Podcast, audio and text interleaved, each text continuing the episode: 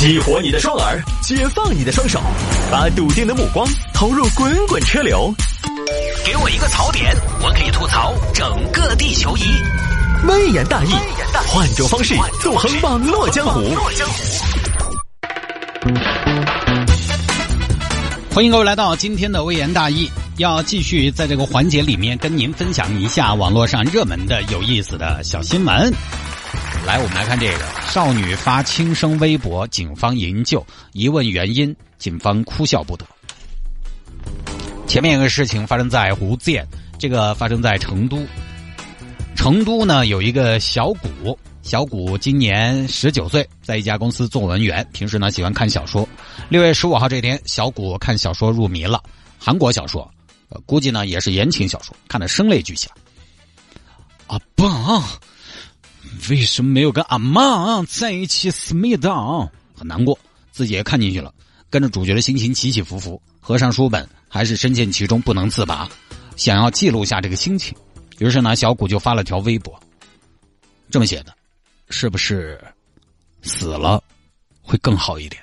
发了这样一条微博。发了之后呢，自己又去评论了一句：“南康白起跳湘江，那我们有缘再见。”而这个南康白起是谁呢？又是当年一个网络作家，反正也写点情感小说，整体比较异域风格啊。发了这么两句内容，后来就被人看到了，就觉得哎呦，这个不正常了，报警。警官，警官，这人要轻生。哪儿啊？微博上，微博上我们也管不着啊。不是，不是，不是，他有定位，他定位是九眼桥，我们害怕他可能要跳九眼桥了。什么？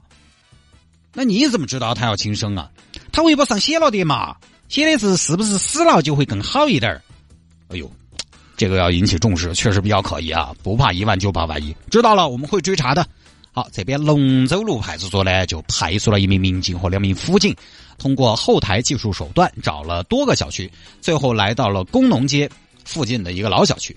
但具体在哪个单元、哪间房，民警也不知道。又向后台寻求帮助，找到了发微博人的电话。对了，现在要到了电话，接下来怎么办？直接联系吗？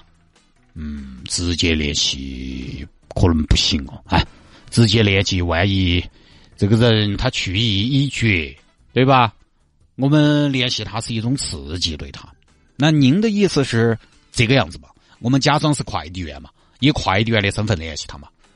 好吧，呃，那谁来打这个电话呢？小谢，你也记好你来，记到千万不要刺激他。好嘞，好嘞，好，队长，我揣摩一下快递员的特点啊。快递员呢，多半不是本地人，不说成都话啊。好，过来，过来。喂，谁呀？喂，你好，我是那个圆通快递，你有快递到门口来拿一下。我有快递，我最近没什么快递呀。你你这儿你是不是那个嘛？你是不是霹雳贝贝嘛？呃，是啊，那就是你的，我楼下等你哈。哦，好吧，好吧，那你稍等一下。好，要得，我等你哈，快点儿。啊，队长，联系完毕了，那边咋说的？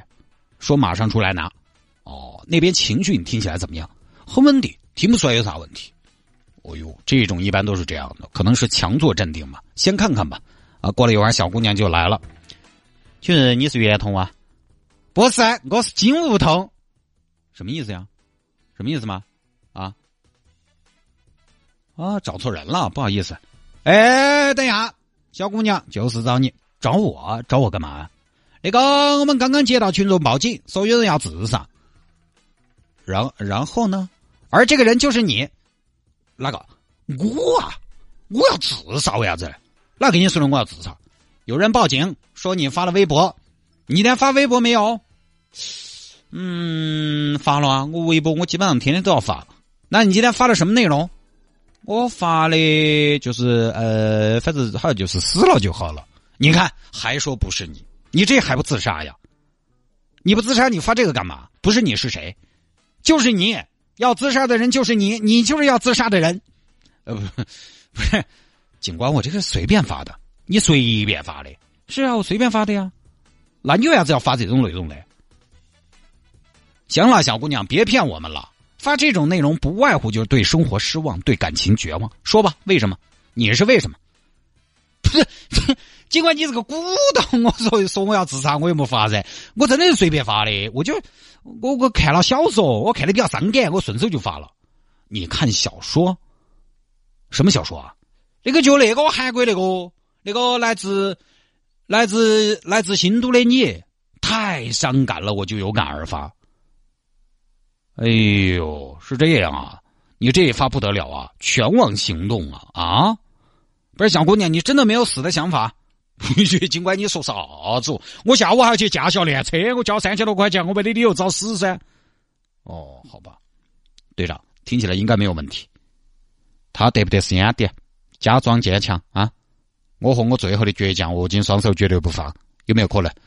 那行，那队长，我们再问问啊。经过询问呢，发现小姑娘工作稳定，也没什么感情上的困扰，应该是没有自杀的动机的。小姑娘，以后不许这样了，我答应了吗？不要发这样的东西，多吓人！